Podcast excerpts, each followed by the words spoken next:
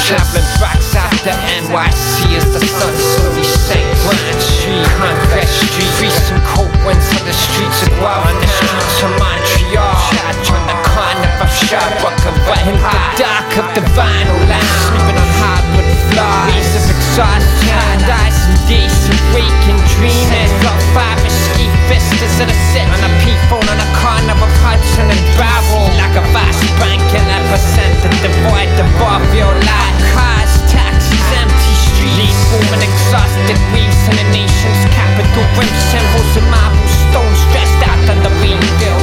Like convention, Rosewood Ave. Up on a rooftop in the East Village. High-rise lights shimmering in ventilation. Hot connections across the night sky. At the bar in a cafe on the corner of 10th Ave and West 24th. Heavy rain falling all day. Sunday in New York City. Past weeks becoming a long protracted dream sequence.